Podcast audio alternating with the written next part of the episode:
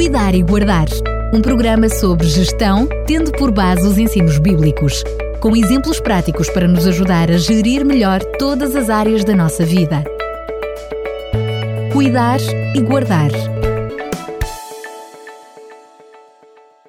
O Cuidar e Guardar está de volta com mais um programa. Vamos fechar este ciclo das parcerias e, mais concretamente, o ciclo dos testes, estes testes das parcerias.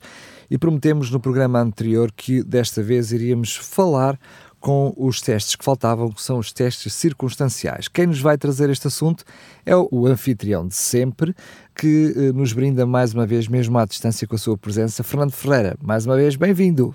Muito obrigado. É um prazer estar uma vez, mais uma vez na presença dos nossos ouvintes. Vamos então fechar este ciclo, não é? Com estas das parcerias agora com os testes. Pedir-lhe só que hum, fizesse um resumo dos dois testes que já mencionámos nos programas anteriores, os extrínsecos e os intrínsecos, nomeadamente, para nos fazer assim um, uma entrada ao tema de hoje. Claro. Nós vamos continuar a falar sobre estas parcerias. Uh, é o terceiro programa sobre este tipo de assunto e não queremos deixar de lembrar, mais uma vez, a frase de Richard Bach. Eis um teste para, para saber se terminou a sua missão na Terra. Se está vivo, não terminou. Se está vivo, a sua missão continua. Nós acrescentamos, se está vivo, a sua parceria ainda não terminou. Hoje convido a refletir sobre o teste mais difícil. É o teste do tesouro. Não esqueça, cada T ajuda-nos a avaliar a nossa parceria. No primeiro programa, falámos os testes que consideramos extrínsecos, o tempo e a terra. Nesta ordem será o primeiro e o último, o primeiro e o quinto. Somos testados na nossa parceria com Deus e até com os outros seres humanos, na forma como usamos o tempo e na forma como usamos ou desfrutamos ou até abusamos da terra. O outro, a outra ordem de testes que a seguir mencionamos foram os testes intrínsecos, o templo, que é o corpo, e os talentos. Este, na nossa ordem, seria o segundo e o quarto. Somos também testados na forma como usamos as nossas faculdades físicas e mentais e os nossos talentos e capacidades. Hoje vamos falar de um teste que classificamos como circunstancial, o tesouro. Este é, é o terceiro nível na nossa ordem. Está no meio, está no coração desta fórmula e é o tesouro.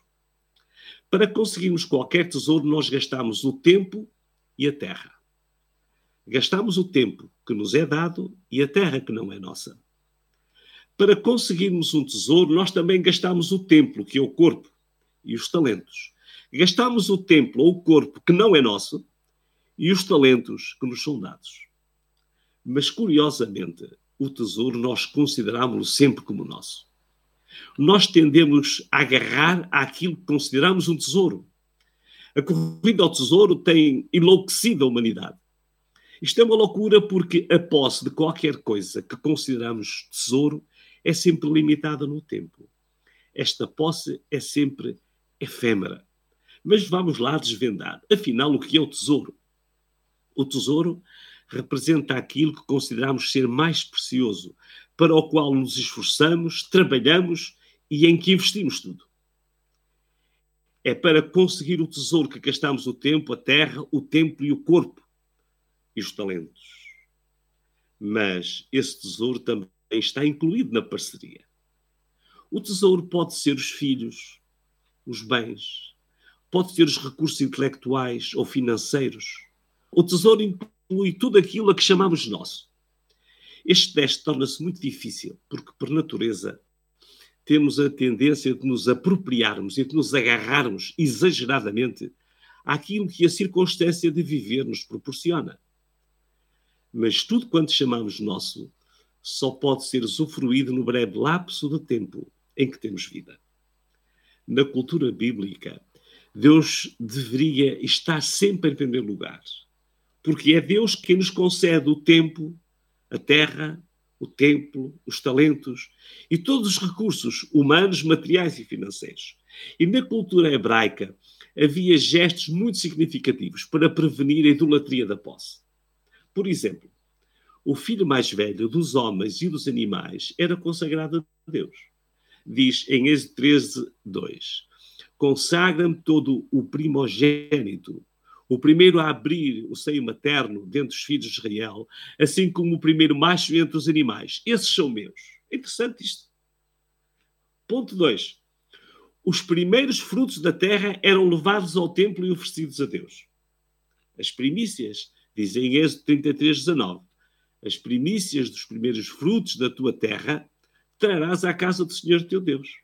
Mais que isto, os dízimos. Diz em Deuteronômio 14, 22, certamente darás os dízimos toda a tua novidade, da tua semente, que cada ano se recolher do campo. E ainda havia ofertas, ofertas que deviam ser proporcionais. Em Deuteronômio 16, 10 diz, por esta altura, que era a festa das semanas ou de Pentecostes, tragam uma oferta voluntária, que será proporcional em valor à bênção que receberam, de acordo com o valor da colheita. Na prática, o que é que isto significa? O teste de tesouro é significativo e deve fazer-nos pensar. Ao dedicar ao Senhor o primeiro filho do casal e o primeiro filho dos rebanhos, deveria lembrar os israelitas que era Deus quem os tornava fecundos. Para os israelitas, a infertilidade era considerada uma desgraça, uma calamidade mesmo. Ao consagrar os primeiros molhos de cada colheita, devia lembrar como Deus tinha abençoado a produção dos campos e das vinhas e dos pomares. Ao pedir que devolvessem o dízimo da produção e apresentassem uma oferta voluntária e proporcional, obrigava cada um a avaliar quanto tinha recebido.